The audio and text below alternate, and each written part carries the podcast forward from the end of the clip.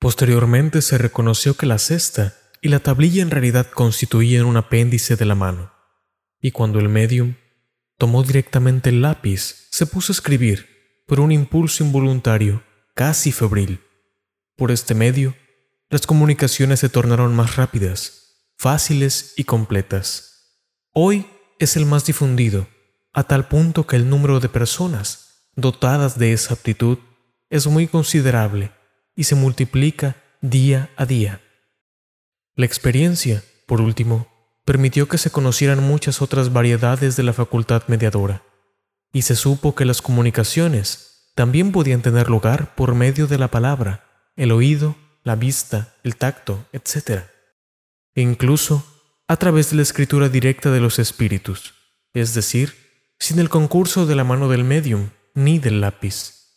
Una vez producido el hecho, restaba constatar un punto esencial, el papel del medium en las respuestas y su grado de participación en las mismas, tanto mecánica como moralmente. Dos circunstancias principales que no escaparían a un observador atento permiten resolver la cuestión. La primera es el modo en que la cesta se mueve bajo la influencia del medium, con solo apoyar los dedos en el borde.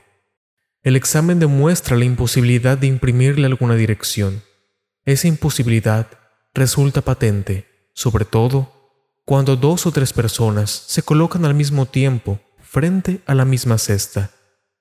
Debería haber entre ellas una concordancia de movimientos verdaderamente extraordinaria. Sería menester, además, concordancia de pensamientos para que se pusieran de acuerdo acerca de la respuesta que habría de dar a la pregunta formulada. Otro hecho no menos singular. Viene también a aumentar la dificultad. Es el cambio radical de la escritura según el espíritu que se manifiesta, pues cada vez que un mismo espíritu regresa, la letra se repite. Por consiguiente, el medium tendría que dedicarse a cambiar su propia escritura de veinte maneras diferentes y sobre todo recordar cuál pertenecía a cada espíritu.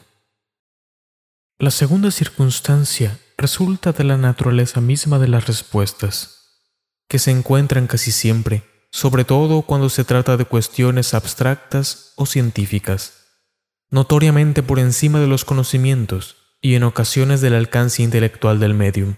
Además, por lo general, éste no tiene conciencia de lo que se escribe bajo su influencia y muy a menudo no escucha o no comprende siquiera la pregunta puesto que la misma puede ser formulada en una lengua que le resulte extraña, o incluso mentalmente.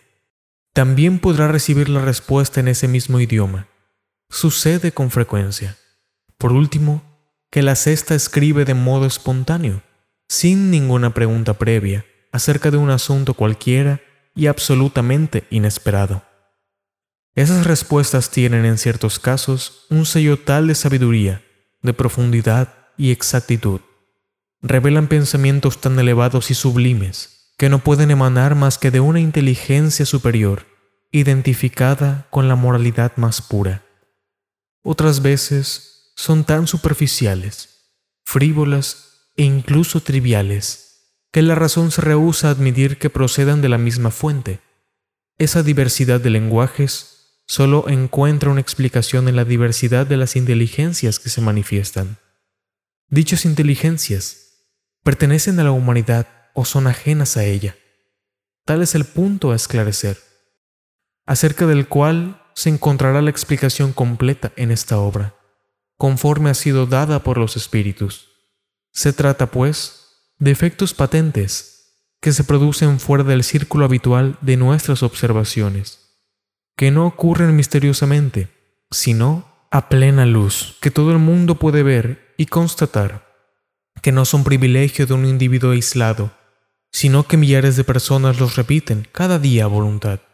Esos efectos tienen forzosamente una causa, y desde el momento en que revelan la acción de una inteligencia y de una voluntad, escapan al dominio puramente físico. Varias teorías se han emitido a este respecto.